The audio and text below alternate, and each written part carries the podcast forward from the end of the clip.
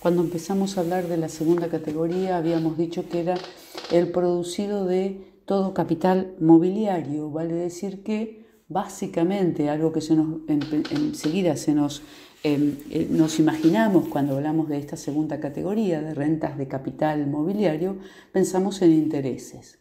Bien, los intereses dijimos que estaban en el 48, inciso A, y ya hicimos su tratamiento. Pero también esta eh, segunda categoría tiene intereses presuntos. Y la presunción de intereses nos dice la siguiente, acá esto lo tenemos en el artículo 52 de la ley y 125 del decreto reglamentario.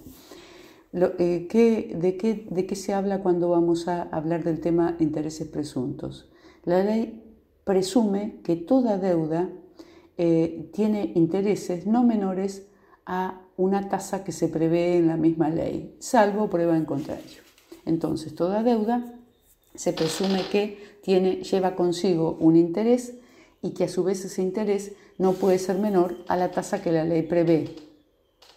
Pero de todos modos esto eh, em, prevé, también que se pueda probar en contra si está pactado expresamente que no se eh, esa deuda se va a cancelar en cuotas que no tiene intereses o que lleva consigo un interés a una tasa determinada. Pero si la deuda proviene de la venta de inmuebles a plazos, no admite prueba en contra esta presunción de intereses.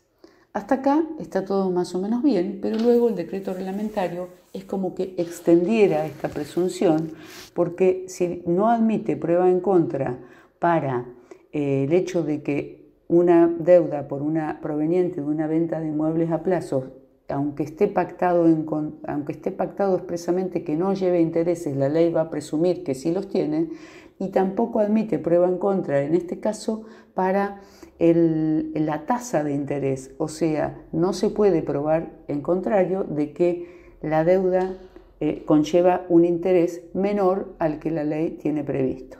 Para algunos, esto se trata de un exceso reglamentario, habida cuenta de que pareciera como que el decreto reglamentario está ahondando en una presunción que no estaba prevista en la ley, pero el hecho es que así lo dice.